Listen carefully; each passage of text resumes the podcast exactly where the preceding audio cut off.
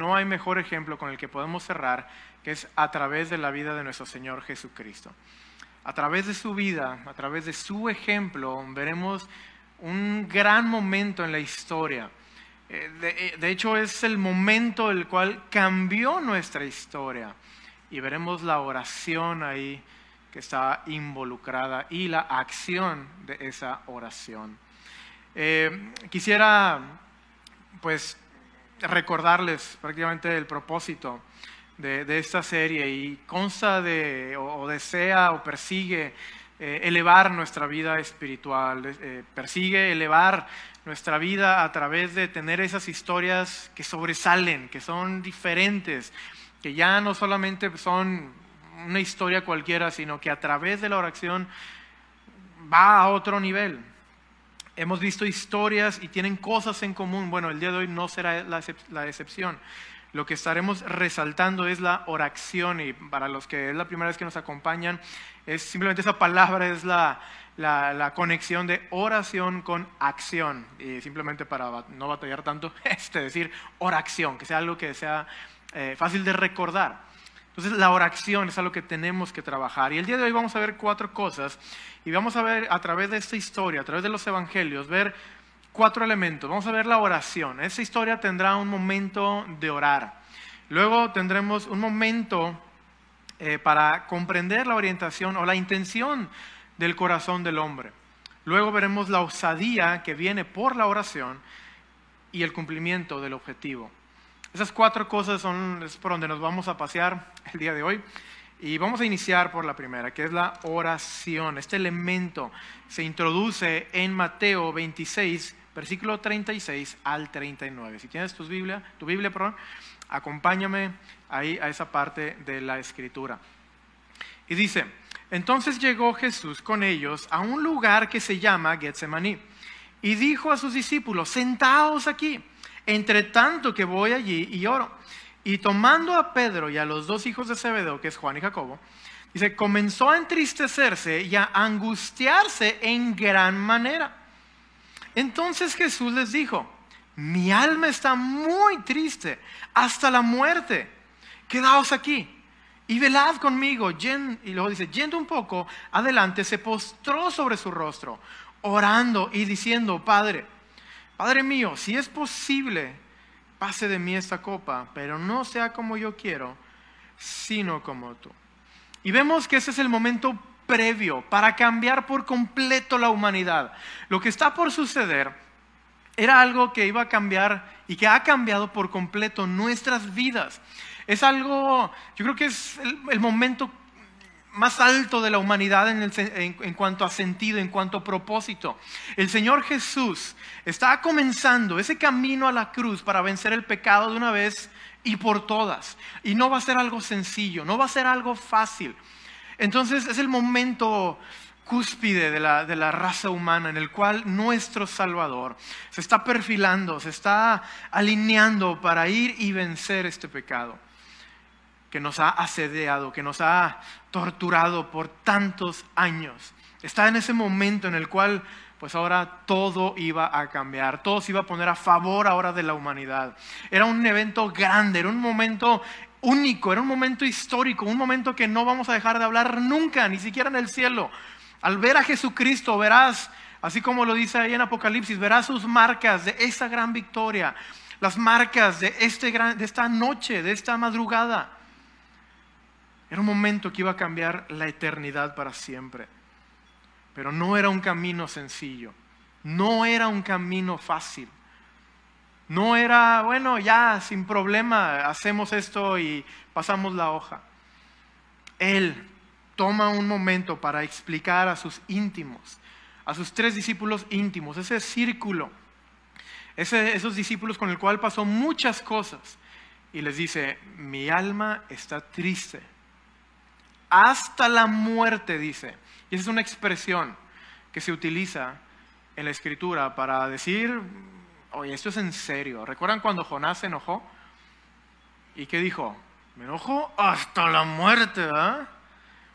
Es una, es una frase, es una expresión de su sentir. Bueno, Jesucristo la utilizó en cuanto a la tristeza. estoy triste hasta la muerte. Estaba angustiado. Era una forma de expresarse. Y déjame te digo y déjame intento ahora conectar nuestras vidas a la de Jesucristo. Él estaba a punto de iniciar esa, esa obra maestra por lo cual él vino. Y él está peleando en oración. Él está peleando de rodillas en un lugar, en un huerto que se llama Getsemaní. Puede ser que el día de hoy tú también te encuentres de una manera similar a él. La Biblia nos enseña que Jesucristo es ese sumo sacerdote que vivió todo lo que nosotros hemos vivido, todo. No hay algo que como seres humanos que nosotros vivimos que él no haya, que no le haya acontecido a él. Es lo que dice Hebreos, pero sin pecado, esa es la frase importante cuando hablamos de su vida. Pero él tuvo sentimientos, él tuvo emociones y él dice, estoy angustiado hasta la muerte. Pero estoy triste hasta la muerte y estoy angustiado en gran manera. Puede ser que tú te encuentres igual el día de hoy. Puede ser que estés queriendo iniciar un nuevo proyecto, un nuevo ministerio, o emprender algo nuevo como familia. Y eso te mantiene un poco eh, triste, emocionado, este, con muchas emociones. Oye, no importa cuál es la emoción que tengas. Lo que yo te recomiendo, así como el Señor Jesucristo nos muestra, es que hay historias que van a cambiar la humanidad para siempre. Puede ser que lo que tú estás planeando, puede ser que lo que tú estás haciendo va a cambiar la historia de una persona o de una familia o del mundo entero, de una ciudad, para siempre. Entonces no es poca cosa lo que puede estar delante de ti. Y si te sientes con esta angustia, con este sentir, te invito a que hagas lo mismo que Jesucristo. Porque yo creo, por lo que dice la Biblia, es que hemos estado o estaremos en ese tipo de situación, ese tipo de sentir. Salmo 118.5 nos dice la Biblia, desde la angustia invoqué a Jehová y me respondió Jehová, poniéndome en lugar espacioso. Desde los momentos más difíciles, el lugar más oscuro en tu vida, créeme, Él escucha. Puedes invocar y Él te va a escuchar como te decía, puedes encontrarte en medio de algo, puedes encontrarte en medio de, un momento histórico para ti, o apenas creando una nueva historia, o en medio, o casi al finalizar. Pero en cada instante, en cada momento, la oración tiene que ser un parteaguas, algo que cambie para siempre la vida de las personas que están a tu alrededor, por lo que tú vas a hacer, por tu accionar. Y eso vamos a irlo viendo ahí paso a paso. Lo que fortaleció al maestro fue la oración. Lo que fortaleció al rey de reyes, al señor de señores, de señores, previo a este momento tan importante, fue la oración. Para mí eso es sorprendente. Si, te dijeran, oye, tienes poco tiempo para, para morir, este, ¿qué, qué, qué harías, verdad? O sea, tienes poco tiempo para culminar el propósito por el cual estuviste en la tierra y partir al Padre en muchos lugares es, ay, yo quiero una cena muy especial, una cena rica. No, no, yo quiero pasar tiempo este, aquí haciendo esto, haciendo lo otro. O empezamos teniendo diferentes aspectos en nuestra mente, queriendo, dejando de hacer, etcétera, etcétera, etcétera. Pero el Señor Jesús, previo al momento que va a cambiar la historia, ora. Deja de hacer cualquier otra cosa, no si explico, deja de hacer cualquier otra cosa y simplemente se arrodilla y empieza a orar varias ocasiones. A mí eso, al momento de estarlo estudiando, me, me quebró, me llenó mi corazón, porque cuántas veces hemos inclusive sido enseñados, tienes que hacer esto, tienes que hacer lo otro, y por aquí, y por allá, y actívate, y actívate, y actívate. Y no es que esté mal, pero hay momentos en los cuales es necesario, es indispensable. No lo puede cubrir ninguna otra cosa, ninguna otra detalle que solamente apartarte, dejar todo y orar, como lo hizo el Señor Jesús. Esto fue lo que le fortaleció. Y aquí vamos a ver el huerto de Getsemaní. Quiero que ahora llevemos nuestra mirada hacia ese, este lugar. Esta palabra, su significado es eh, get, tiene que ver con prensa y semani tiene que ver con eh, eh, aceite. Entonces era un lugar donde se prensaba el aceite, o los olivos, perdón, y salía el aceite. Era una prensa de aceite. Y en ese lugar fue donde el Señor Jesús fue molido, fue eh, libró una batalla de esas duras en el huerto de Getsemaní. Es el lugar donde él peleó en oración. Vamos a ver más adelante que él cuando se enfrenta a la situación lo hace con osadía, como lo debemos hacer nosotros. Pero en este tiempo es donde Él revela su corazón a sus íntimos y les dice, oigan, en verdad estoy triste, hasta la muerte, estoy angustiado. Déjenme, voy a orar, ayúdenme por favor orando. Entonces Él está peleando en ese momento con oración y está siendo molido, me imagino las emociones, todo lo que pasa por su mente, el dolor que se está aproximando, que está ahí la cuenta regresiva, pero la oración le fortalece y está haciendo que salga lo mejor de sí. Cuando tienes los olivos, las aceitunas, tú las mueles, las machacas, las pones en prensas y es donde ahora sí sale el aceite. Yo creo que todos utilizamos ese precioso aceite, ¿verdad? Para cocinar, para hacer esto, pero tiene que pasar por ese proceso. Bueno, es igual en nuestra vida, para obtener diferentes cosas en nosotros. Entonces tenemos que pasar esos momentos, tenemos que pasar ese tiempo en el huerto de Getsemaní. Y es tan hermoso los cuadros que la Biblia nos, nos, entrega, nos pone delante de nosotros, a través de este nombre, a través específicamente de este huerto, porque en ese lugar Cristo peleó y salió ese aceite. Se preparó ese aceite que iba y que llega a nosotros hasta el día de hoy, que es el Espíritu Santo. Se nos mandó a través de Jesucristo. Es lo que dice Juan 16, 7. Pero yo os digo, la verdad, os conviene que yo me vaya. Yo puedo decir, a ver, imagínate estar con Jesús en ese momento y decir, ¿cómo puede convenir que el Dios de este mundo, que se hizo carne, sea mejor que se vaya de esta tierra? ¿Cómo, cómo es posible que eso sea una realidad?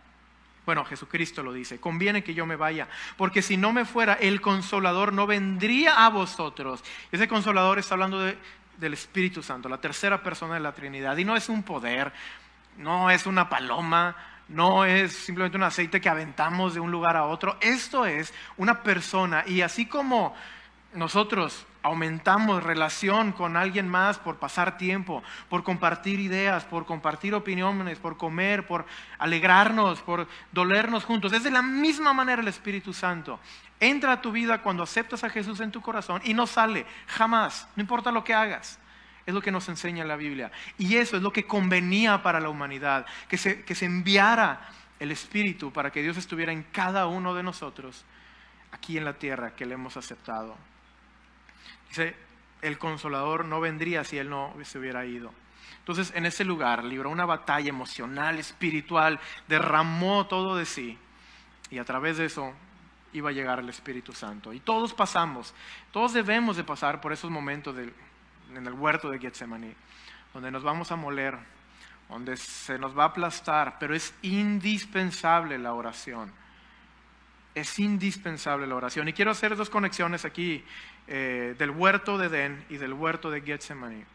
Y aquí tenemos dos huertos, interesantemente, uno al inicio, eh, cuando entra el pecado, y uno cuando se va a vencer el pecado. En el huerto de Edén, el primer Adán pecó y entró el pecado al mundo. Pero en este segundo huerto, que aquí la palabra de Dios nos muestra, el Getsemaní, se está a punto, a punto de vencer el pecado. En el primer huerto, el primer Adán se esconde cuando peca, ¿recuerdan? Intentó esconderse de la presencia de Dios como si eso fuera posible. Hasta el día de hoy lo, intentamos hacer sabiendo que es algo erróneo, que no sucede.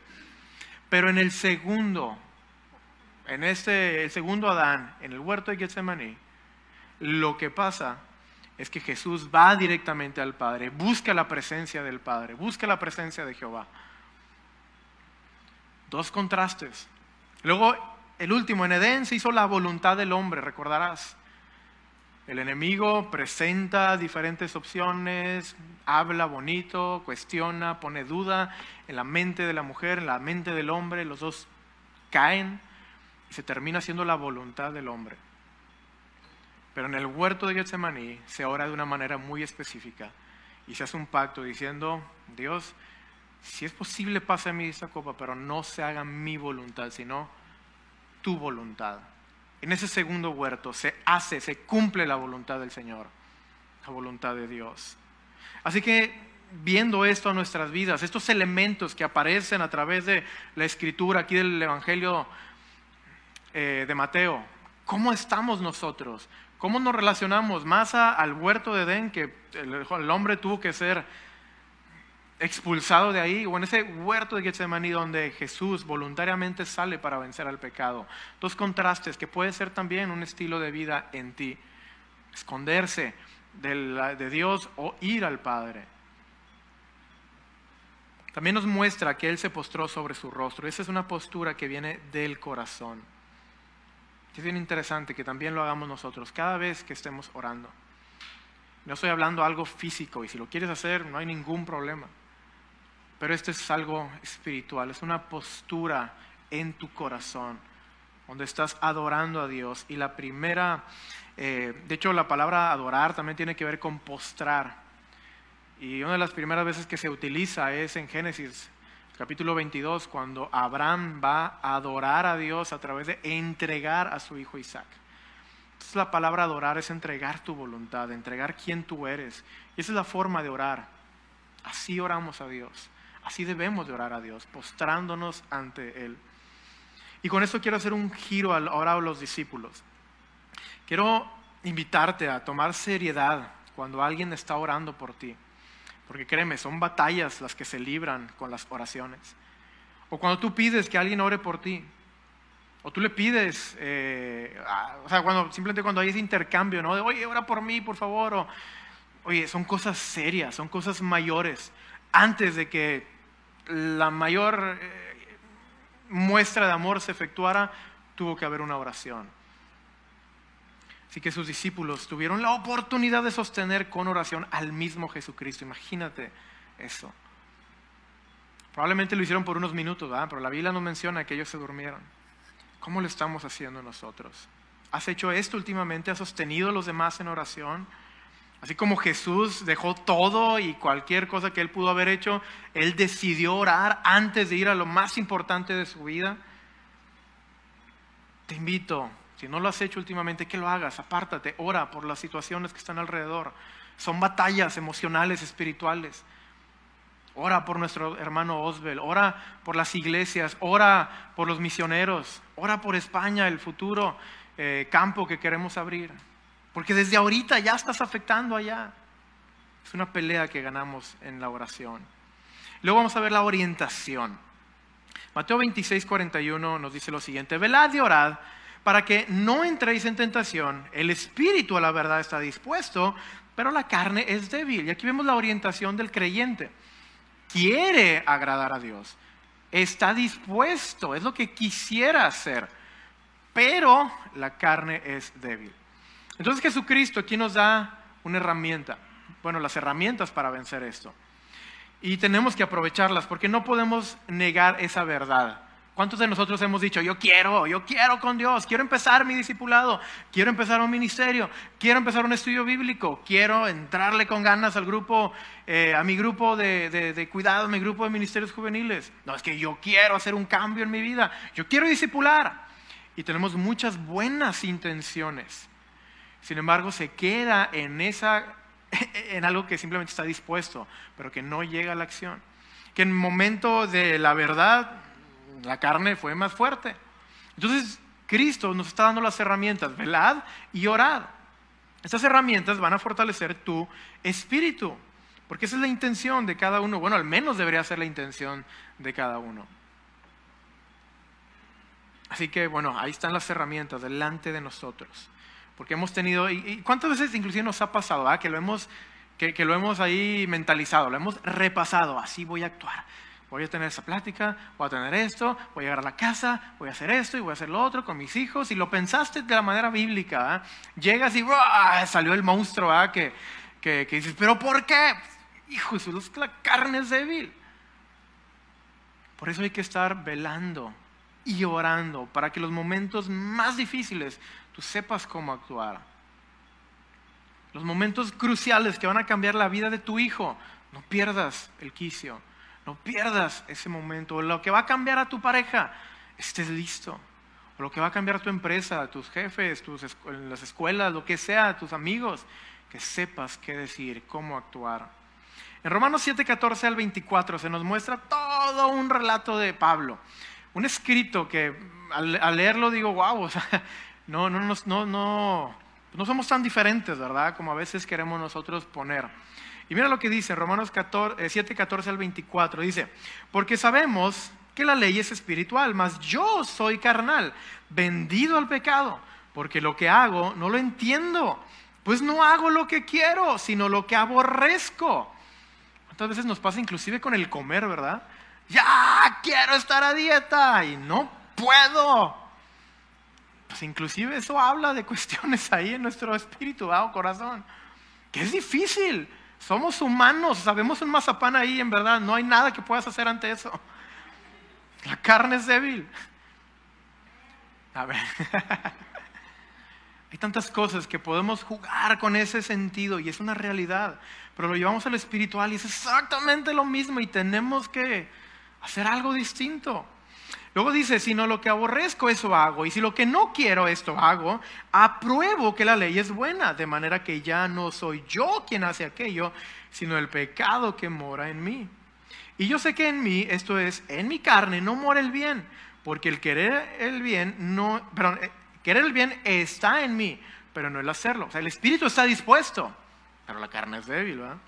Dice, porque no hago el bien que quiero, sino el mal que no quiero, eso hago. Y si hago lo que no quiero, ya no lo hago yo, sino el pecado que mora en mí.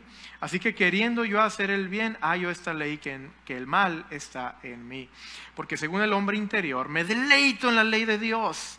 O sea, llegamos a la iglesia, amén, sí, claro que podemos, y sí, nos animamos como grupos, como ministerios, como iglesia. Claro que sí podemos hacer esto, hacer lo otro. Pero de repente Dice, pero veo otra ley en mis miembros que se revela contra mí. Cuando ya no estamos rodeados de la gente que, que nos apoya, dice que se revela contra la ley en mi mente y que me lleva cautivo a la ley del pecado que está en mis miembros. Miserable de mí.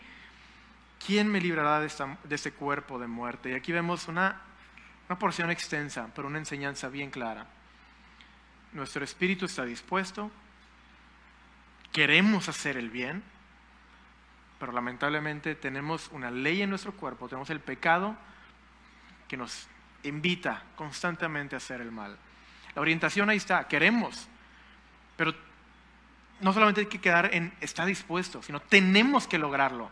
Tenemos que ir más allá y Dios nos da las herramientas para eso. Cristo lo dice, lo dice ahí. los discípulos se durmieron, pero Cristo no, y Cristo fue el que tuvo valor. ¿Qué hubiera sido, simplemente pensando, qué hubiera sido, digo, ya estaba escrito, ¿verdad? Pero, ¿qué hubiera sido si Pedro no se hubiera quedado dormido y hubiera estado orando? Probablemente no lo hubiera negado tres veces. No sabemos. Porque hubiera agarrado valor, hubiera peleado esa batalla antes de cuando llegó el momento. Mateo 26, 43 dice, vino otra vez y los halló durmiendo, porque los ojos de ellos estaban cargados de sueño. Estaban cargados de sueño. No dejes que esto siga sucediendo, porque era un momento que se iba a cambiar la historia, era un momento sin igual, era un momento diferente, era un momento único. Y ellos durmiendo. Y quiero transportarlos a Lucas, el capítulo 9, y, que nos imaginemos este, esta escena. Sale, sale ahí al escenario nuevamente tres personas conocidas aquí. Pedro, Jacobo y Juan. Sale el Señor Jesucristo y otros dos este, testigos ahí en ese evento. Pero en Lucas 9:32, viendo ya los actores, viendo ya los personajes, mira lo que dice. Y Pedro y los que estaban con él estaban rendidos de sueño. Muy similar al huerto de Getsemaní. Estaban cargados de sueño, estaban rendidos. ¿Tú te has sentido alguna vez así? Oh, yo sé que sí. Y más si ha sido el saucillo. Gracias a los que están reparando el, asador. Este, muchas carnes asadas vendrán para compartir el plan de salvación con ello. Pero llegas y estás rendido de sueño. O pasas el día con tus hijos, ¿verdad?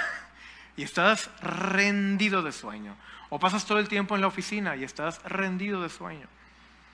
Bueno, ellos están en un momento similar y hemos sentido ese, pues ese, ese momento. Pero dice, están rendidos de sueño, más permaneciendo despiertos. Y aquí viene lo que me, me, fascinó cuando lo, lo, vi, dije, wow, De eso se trata, por eso queremos estar despiertos. Dice, permaneciendo despiertos, vieron la gloria de Jesús y a los dos varones que estaban con él. O sea, gracias a que permanecieron despiertos, gracias a que no se durmieron, tuvieron la posibilidad de ver la gloria del Señor Jesús. Aquí, ¿qué se perdieron? Al estar ellos dormidos, perdieron de ver un momento glorioso donde Jesucristo fue fortalecido. Y sabes que así nos pasa también a nosotros.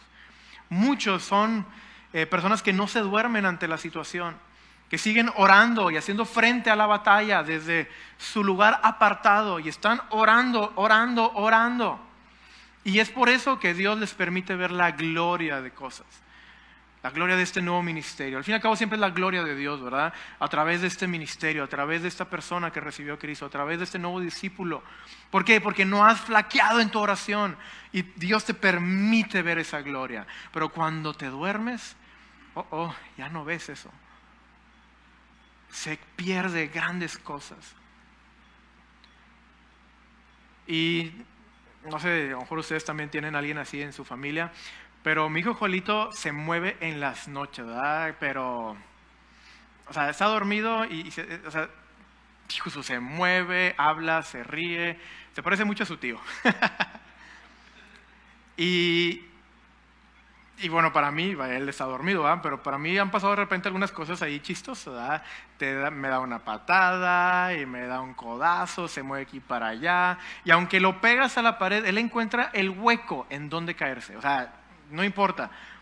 Entonces, todo cubierto, pero donde no cubrís, ahí es donde va y se tira.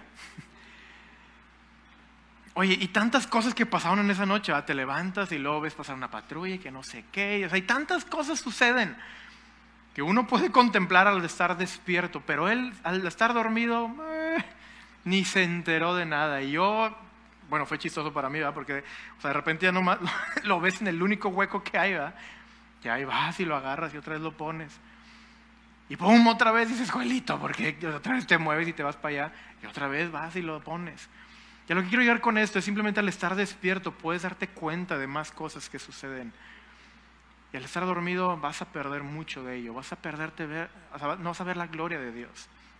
Así que no te duermas, ora como el Señor Jesús.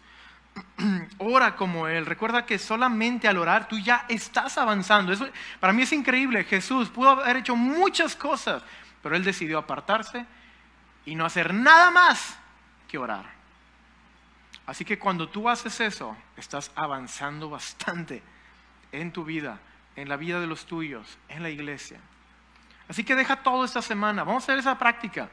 Vamos a poner en práctica la palabra de Dios. Esto, estas son palabras maravillosas, son palabras que están vivas. Es el único libro inspirado en este mundo. Eso es lo que dice la Escritura. Es el único, inspirado, el único, libro, eh, el único libro inspirado por Dios. Muchas cosas buenas pueden haber allá, pero es el único libro inspirado. Y déjame te digo que esto cobra vida cuando tú lo pones en práctica. Si no, se queda en palabras. Pero hazlo esta semana, deja todo. Y muchas veces tenemos nuestro celular, vamos a orar y tenemos nuestro celular y estamos en la computadora o mientras estoy haciendo algo, pues ahí aprovecho para orar. No, no, no. Aquí vamos a hacerle como el Señor Jesucristo. Vamos a dejar todo. Y tengo muchas cosas que hacer. Ok, es el perfecto momento para dejar todo y orar. Los que estuvimos en la clase de Discipulado 3, la primera clase que se dio, ustedes recordarán que leímos un libro, buenísimo ese libro. Y se dio se puso en un momento la atención sobre un personaje que era Martín Lutero. Y mencionaba que esta persona tenía muchas cosas que hacer. Y cuanto más tenía que hacer, y tengo mucho, mucho trabajo, tengo muchas ocupaciones. Es más, como tengo muchas cosas que hacer, déjame aparto de todo y voy a orar. Tú puedes decir, no, no, no, eso, eso, así no se hace. Es al revés. Y digo, y esto no es ningún secreto de Martín Lutero, de cualquier otra persona. Ese es el secreto del Señor Jesús el momento que iba a cambiar la historia, con mayor ocupación pudo haber tenido, muchas cosas pudieron haber pasado, él simplemente decide apartarse y orar. Así que no estás perdiendo el tiempo, que no te hagan pensar o no pienses tú que es perder el tiempo, es todo lo contrario, es avanzarlo. No sé si te has pensado en el gran éxito que tuvo Pablo. Dios le dio un gran éxito. Y claro, tuvo mucha acción Pablo, pero también tuvo mucha oración. Imagínate Pablo ahí encarcelado, yo me lo imagino cantando, escribiendo ahí a más no poder. tenemos las cartas, algunas de las cartas que, pues bueno, ahí se, se permanecieron, pero ¿cuántas cosas no se escribieron? ¿Cuántos recados, cuántos ánimos, cuántas cosas no se escribieron, pero cuántas horas de oración se hicieron en esos lugares? Simplemente orando. Dices, ay, es que no puedo hacer nada más. Bueno, yo creo que mucho de ese éxito que él tuvo fue gracias a que él estuvo encarcelado orando. Porque solamente orar es el mejor avance que tú puedes, es lo mejor que tú puedes hacer. No, no, es que si yo tengo que hacer, sí, sí, sí, hay que hacer, hay que orar y hacer. Pero lo primero, lo esencial es orar. Y luego quiero transportarnos a la palabra débil, porque dice que eh, a la verdad el espíritu está dispuesto, pero la carne es débil. Y esa palabra del griego es la que está ahí en pantalla y se puede traducir también como enfermo. Se puede traducir como alguien, eh, alguien imposibilitado, alguien que, pues sí, prácticamente no puede hacer algo, pero también como, eh, como enfermo. Y eso a mí llamó mucho mi atención, porque muchos de nosotros hemos estado enfermos vez tras vez. Estamos en medio de una pandemia y la enfermedad es lo que se habla mucho. Y de repente, este, pues podemos tener una gripa o podemos tener eso, podemos tener lo otro o cualquier otra cosa que se puede desarrollar simplemente por enfermedad. Nosotros vamos a los doctores, oye, ¿qué es lo que me tengo que tomar? No, pues esto. Y se nos da las dosis, el medicamento, todo lo que debe de ser el momento indicado. Y si no lo sigues, si es una bacteria y dices, ¿sabes qué? Pues aquí me he hecho esto, me dijeron 10 días, pero yo con 3, yo le hago con ganas. Y ya le echas 3 días y te sientes como nuevo. Pero ¿qué está pasando con la bacteria? Solamente la dejaste ahí y luego la haces más fuerte y regresa con más fortaleza. ¿Te ha pasado eso? Digo, en el caso de que sea una bacteria. Y eso es lo que también pasa con el pecado. Si nosotros no, lo, no usamos la dosis indicada de apartarnos, velar y orar, no lo podremos lograr. Y es parte de la armadura de Dios. Son varias cosas que tenemos que hacer. La palabra de Dios junto con la oración. No podemos despegar esto. No te inclines nada más, no es que yo no tengo tiempo para orar porque estoy haciendo muchas, desde que me levanto estoy hasta que me acuesto. digo, si me acuerdo orar por los alimentos, uff, no es eso. La oración debe ser, la Biblia dice que es un trabajo, así lo dice la Biblia, es un trabajo la oración. La palabra de Dios y la oración es un trabajo. Y el trabajo no es fácil, el trabajo es difícil y tenemos que lograrlo. Así que el factor O, el orar y el accionarnos, nos mantendrá con un espíritu sano. Oye, ¿por qué ando mal últimamente? Probablemente sea que tuve oración. O porque nunca he podido vencer esto. Pues probablemente no estés velando y orando cada día. Pero es que si oro, aparte, solamente orar, no hacer otras cosas, ah, pues ahí no. Ok, prueba de esta forma. Es que me quedo dormido, pues levántate y camina. Es que no sé qué, pues puedes hacer muchas cosas para no quedarte dormido y no perderte la gloria de Jesús. La tercera cosa es la osadía. La osadía. Primero vimos el momento de la oración, Luego este, vimos la, orientación de todo creyente, queremos, pero la carne es débil. Y luego vamos a ver la osadía de, de las personas que oran. Mateo 26, 45 al 46 dice, entonces vino a sus discípulos y les dijo, dormid ya y descansad. He aquí ha llegado la hora. El Hijo del Hombre es entregado en manos de pecadores. Levantaos, vamos, ved, se acerca el que me entrega. Y ya, el momento de la batalla ya culminó. La oración ya se cerró. Ya se dijo el amén por varias ocasiones, porque fueron varias ocasiones las que él estuvo orando. Ya la batalla terminó en ese momento. Ahora vamos. Vamos de frente. Juan 18, 5 al 6, y luego el versículo 8 dice lo siguiente. Es la misma porción, pero ahora en el Evangelio de Juan. Y aquí estos relatos están muy hermosos. Y dice, le, respondió, le respondieron a Jesús Nazareno. Porque Jesús pregunta, ¿a quién buscan? Entonces la, multitud dice a Jesús Nazareno. Jesús le dijo, yo soy. Y estaban también con ellos Judas, el que lo entregaba. Cuando les dijo, yo soy, retrocedieron y cayeron a tierra. Jesucristo hace unos momentos que estábamos leyendo, él estaba con mucha tristeza y con mucha angustia. Terminó su tiempo de oración, terminó su tiempo de batalla, él se levanta, vamos, había una multitud. Llega la multitud y ¿qué se les ofrece? Ay, Josué, Imagínate a Jesús, un cambio, o sea, imagínate a los discípulos viéndolo con tristeza, angustiado, pero orando, fortaleciéndose a través de la oración. Llega el momento donde viene esta gente y ahora vemos a un Jesús bien osado. Es lo que puede pasar también en tu vida. Y te invito a que también pase así en tu vida. Las peleas son antes. Las peleas son en el cuarto de oración, son en tu casa, son en tu oficina, es en tu sillón, es en el lugar que tú tienes destinado para la oración. Pero cuando te levantas, ya es el momento, ya ganaste la pelea ahí en el cuarto. Ahora te levantas y afrontas la situación, vas con osadía, así como lo hizo Jesús. Jesús dice también el versículo 8, respondió Jesús, os he dicho que yo soy. Pues si me buscáis a mí, dejad ir a, los, a estos, a los dormilones. Deja ir a ellos. Yo soy, ¿qué onda? ¿Qué se le ofrece? ¿Usted qué vende o qué? A ver, ¿qué? se le pone de frente. Se le pone de frente. Entonces es maravilloso para mí simplemente el contemplar eso. Claro, estamos hablando del Señor Jesucristo, pero esto no es, o sea, no, solo, no, no algo exclusivamente que pasa con su vida. Él en carne humana, batallando igual que cada uno de nosotros, vivió esto. Pero vamos a ver ahorita otro ejemplo de esta situación. Pero antes de ello, quiero simplemente resaltar que en el versículo 47 se utiliza la palabra mucha gente. En inglés lo tradujeron hacia una multitud y en, también el griego es lo que significa. Ahí está la palabra, oclos. Ochlos o oclos, no sé cómo se diga. Pero eso tiene que ver con una multitud que algunas personas piensan o eh, deducen que era alrededor de 200 a 600 personas. Imagínate, yo, nunca yo no lo había contemplado esa parte, no sé si tú lo habías contemplado antes. Pero vienen a Jesucristo y pues digo, vienen de noche. Entonces no es como que vienen con sus celulares, ¿verdad? Así, prendidos la lamparita para no tropezarse. O sea, vienen con antorchas y palos y todo. O sea, imagínate de ese momento donde él estaba triste, angustiado y se ve la multitud acercándose hacia ti. Bueno, ese tipo de cosas siguen sucediendo en tu vida. Tú tienes algo muy especial que vivir y tú tienes que pelear en la oración, tienes que pelear en ese cuarto y cuando veas esa bronca ya llegando directamente a ti, tienes que decir, órale, ¿qué onda? ¿Qué se le ofrece también? Porque ya peleaste, ya, la batalla espiritual, emocional en la mente ya se ganó allá. Ahora es el momento de trabajar, de estar ahí directamente para tomar esa victoria. En 1 Samuel 1, 5 y 7 se nos habla de, de Ana. Y aquí vamos a ver cosas similares.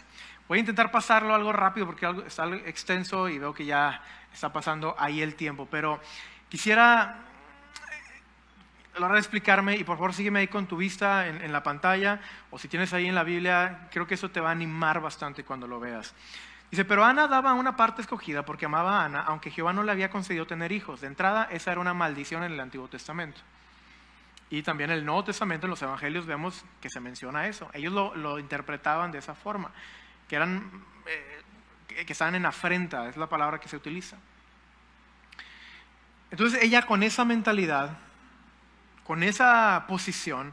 Y luego dice, y su rival la irritaba, enojándola y entristeciéndola, porque Jehová no le había concedido tener hijos. Así hacía cada año. Imagínate vivir de esa forma, con tristeza crónica, ya hasta lo llamamos el día de hoy depresión. Y que ciertos grados, y que si es por esto, y que si es por lo otro, y que cierto, lo que quieras. Esto ya sucedía desde hace mucho tiempo. Cuando subía a la, dice, así hacía cada año, cuando subía a la casa de Jehová, la irritaba, así por lo cual Ana lloraba y no comía. O sea, tanta tristeza, tanta depresión que ya afectaba a su cuerpo. Ya no comía. Y eso ya son signos de alarma, ya tienes que moverte, no puedes dejar que eso siga sucediendo así. Bueno, seguimos ahora en el versículo 10 y versículo 12 al 12. Ella con amargura de alma oró a Jehová y lloró abundantemente e hizo voto. Y esas, simplemente esas palabras al inicio son maravillosas porque dice que estaba en amargura, estaba angustiada, tenía tristeza, similar a lo que vivió Jesucristo. Lloró abundantemente, o sea, compartió su corazón también como lo hizo Jesucristo con sus discípulos. Pero lo vemos que hizo voto. En una oración ella hizo un voto. Y esos son los tipos de oraciones que a Dios le gustan. No se haga mi voluntad, sino la tuya. Que se haga tu voluntad, Dios. Y eso ese es un compromiso que haces en tu oración. Entonces, eh, ella hace esta oración, ella hace un voto. Y el versículo 18 y 19 del mismo capítulo de Samuel El primer Samuel dice, y ella dijo, halle tu sierva gracia delante de tus ojos, y fue la mujer por su camino, y comió y no estuvo más triste. Terminó la oración, se levantó, imagino que, y ya no estuvo más triste. Qué increíble esa parte. Todavía no tenía siquiera, este, pues como nosotros decimos, la Bendy. Todavía ni siquiera tenía el pequeño Samuel. Todavía no tenía al pequeño Bendy, todavía tenía la bendición, pero ella terminó su oración, cambió por completo su vida.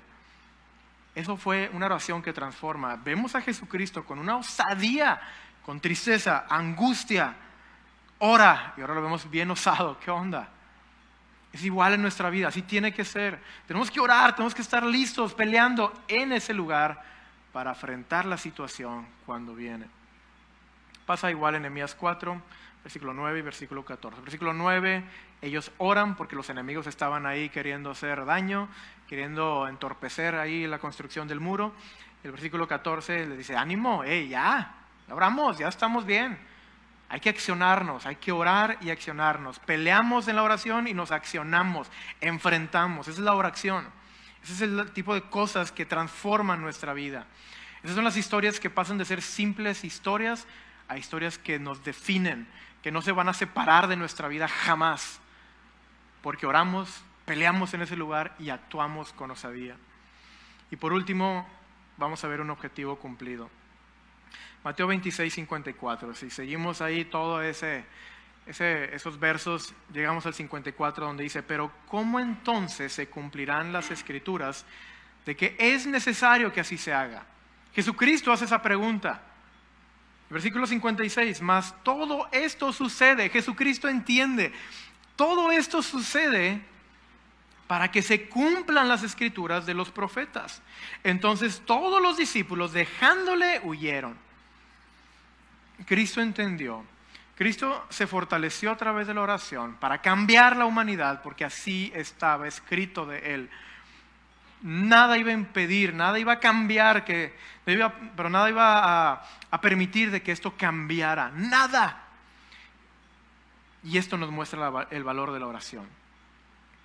Oración lo perfeccionó para este momento. Y él estuvo orando para que se cumpliera lo que estaba escrito de él. Y eso para mí también, hijo, eso es maravilloso, porque esto, así como Jesús, tú también tienes cosas por escrito, que Dios ya, desde antes que, tú nacieras, ya, Él tiene las cosas que Él quiere que tú hagas. Pero tienes que conocerlas, porque ya cuando las conoces vas a orar de una manera más dirigida. Dios, yo sé que para esto he venido.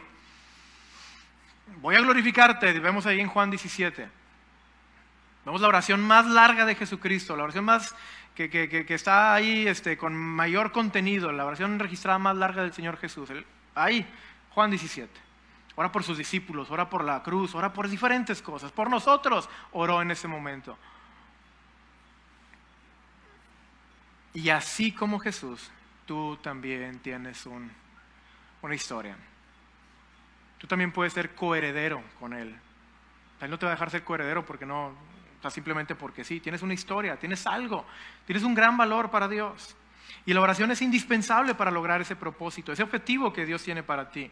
Mira el ejemplo de Jeremías, un profeta en el Antiguo Testamento, y se habla de, así de él. Dice, antes que te formase en el vientre, te conocí, y antes que nacieses, te santifiqué, te di por profeta a las naciones. Antes de que él naciera, ya tenía un escrito para su vida, un propósito para él. Ya lo había separado Dios para enviarlo como profeta. A una nación dura, una nación rebelde, una nación difícil, dice la Escritura. Pero Dios estaba con él y no, lo dejó, no, no, no vencieron a Jeremías. Y es igual para nosotros, así como Él tiene ese escrito, tú tienes. Muchos de ustedes ya conocen parte de eso. Algunos a lo mejor no lo conocen. Si yo te pregunto, ¿qué es lo que Dios quiere para ti en los siguientes años? ¿Qué es? No, no sé, yo no puedo ver el futuro. Pues Dios sí lo puede ver y Él está aquí, Él te dice. Y cuando tú sabes hacia dónde vas, cuáles son tus próximos objetivos, cuáles son tus próximas metas, hacia dónde Dios te está encaminando, tú vas a orar conforme a eso, como lo hizo Jesús. Oye, ¿cómo, ¿cómo se va a cumplir lo que está escrito de mí si no pasa eso? Dice Jesús. Igualmente, tú tienes que orar por lo que está escrito, lo que Dios escribió de ti para afrontar la situación que, que vendrán. O sea, no, no hay vuelta de hoja. Es mentira decir que la vida como creyente es todo color de rosas o que todo se basa en que si tienes mucha fe tienes tantas cosas o que si no tienes fe no tienes nada. La palabra de Dios nos muestra muchas cosas en cuanto a esto. Todos pasaremos momentos difíciles, todos estaremos en el huerto de Getsemaní con una prensa ahí sobre nuestro cuerpo para derramar lo mejor de nosotros. Y ya tienes tú una historia, algo ya se escribió de ti. Así que te invito a que conozcas ese propósito. ¿Lo sabes? Hoy no sé. He escuchado de personas, no, no, no, vamos a llegar aquí, pero no hay que involucrarnos tanto. Vamos a llegar aquí y no hay que hacer... ¿Cómo es posible que podamos pensar de esa manera? Él tiene un propósito maravilloso y al tú detenerte de esta forma, tantas cosas, tantas historias cambiadas simplemente por este momento en la cruz. Así también será si tú logras saber cuál es tu momento, oras por ese momento para que se cumpla. Y tú entiendes y peleas de antemano para que cuando llega el momento dices, órale, le entro. Muchos de aquí tienen el plan de ser misioneros, tenemos el plan, o de tener un negocio, de tener esto, oye, esas son cosas difíciles, pero tú tienes que pelear antes de que eso suceda, no sé si me explico, porque podemos decir, oye, ¿y qué, voy a comer? ¿Y qué voy a hacer? ¿Y con qué voy a invertir? ¿Y con qué voy a no sé qué? ¿Y con qué voy a...? Y empezamos el con qué, con qué, con qué. Esas peleas, como mencionamos, se pelean en el huerto de Getsemaní. Ahí, de rodillas, se pelean. Y cuando ya estás en medio de eso, ahora ya lo afrentas con, con osadía. Ya, estoy aquí, yo ya pelea ya. Yo vengo aquí a hacer lo que Dios tiene para mí. Y eso es una gran diferencia. Porque muchas veces nosotros queremos estar peleando y orando y, y haciendo a la vez. No, no, no. Todo tiene su forma, tal cual lo menciona la Escritura. Apártate, ora todos los días, exclusivamente. Deja todo, apaga todas las cosas. Apaga a los niños un poquito. Como si se pudiera. Pero encuentra tu momento a solas con Dios. Pelea ahí, porque cuando nos paramos de ese lugar es con osadía para cumplir el objetivo. Hechos 9, simplemente lo que quería mostrar aquí es que de Pablo se habla como un instrumento de Dios. Él ya tiene algo escrito. Y así también es en tu vida. Así también es en tu persona. Una historia que muchos conocen y es de lo profundo de mi corazón. Uno de los momentos más difíciles de, de mi persona y de mi familia fue el momento en el cual pues, mi mamá fallece. Momentos en los cuales ustedes fueron claves. Y yo puedo decir, podemos pasar aquí horas y horas hablando de sus oraciones, de sus acciones para nuestra familia y, todo lo que hicieron.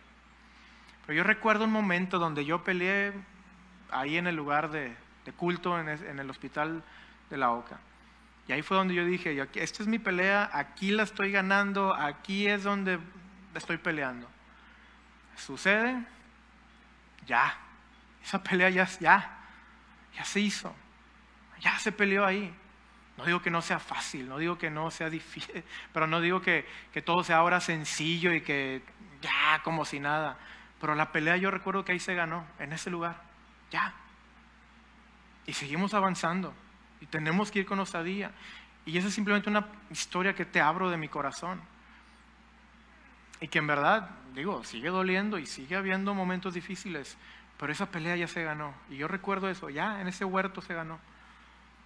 Y tengo que ir para adelante, tengo que ir para adelante. No tengo que, mi carne es débil, entonces no tengo que dar pie a eso, ya la gané allá. Y yo sé que ustedes tienen historias todavía mucho más impactantes.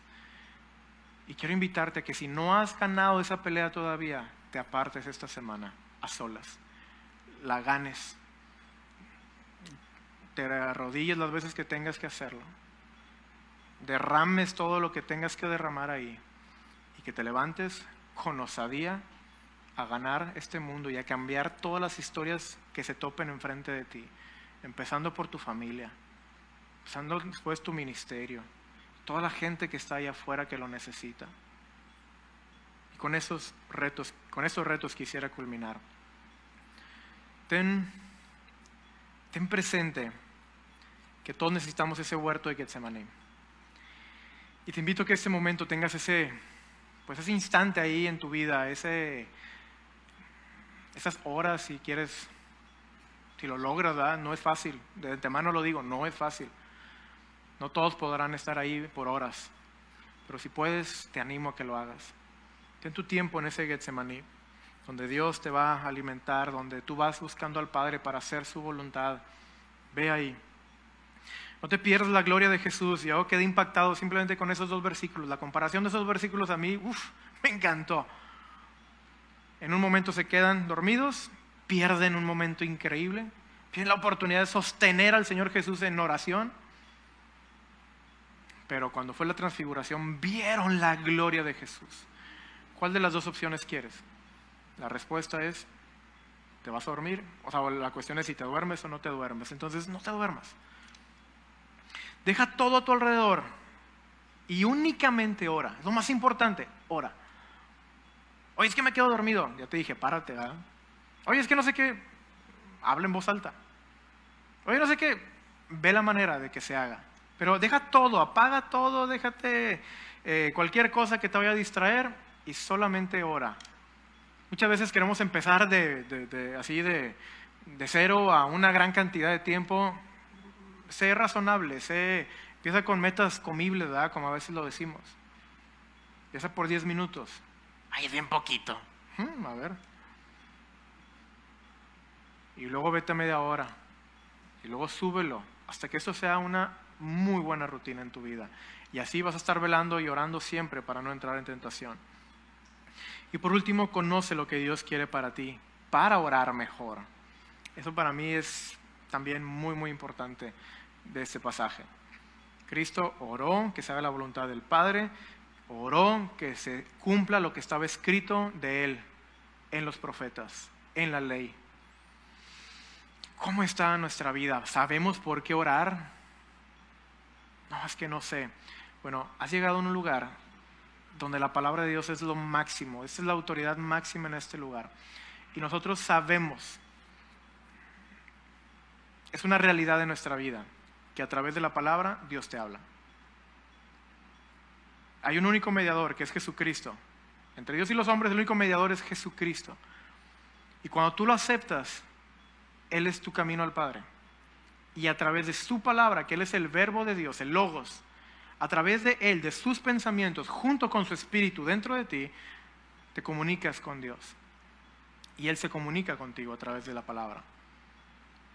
Y a través de eso es capaz de decirte lo que todavía ni siquiera pasa en el futuro. Lo vemos en la vida de David, en la vida de otras personas en la Biblia. David se pone de rodillas delante de Dios y se siente tan chiquito al decir, Dios, has hablado de la posteridad. Has hablado del futuro de mi vida y de, los míos al decirme que nunca iba a faltar alguien que se siente en el trono de David. Dios está hablándole del futuro, así como en varios pasajes de la Biblia. Y Dios lo sigue haciendo hoy. No ha cambiado. Y lo quiere hacer contigo, porque Dios es un Dios personal. Pero necesitas conocer, necesitas ir a la escritura. Oye, es que no sé por dónde empezar. Empieza por los evangelios. Ora, lee y di, Dios, ¿qué quieres de mí? te vas a maravillar, maravillar de eso. Esta iglesia nos invita a esa relación personal con Jesús. Ese es nuestro máximo. Y espero que esta semana puedas llegar a eso, que puedas ver lo que Dios quiere para tu vida. Y si no, empieza ese camino para que sepas dentro de poco o dentro del tiempo que Él quiera y puedas orar mejor y ores esto se tiene que cumplir, Dios. No mi voluntad, sino la tuya. Esa es tu voluntad, yo me comprometo a esto. Y cuando estén pasando algo difícil a tu vida, tú digas, pues es que está escrito de mí, es lo que tengo que hacer. Y nuestra mentalidad va a ser completamente diferente.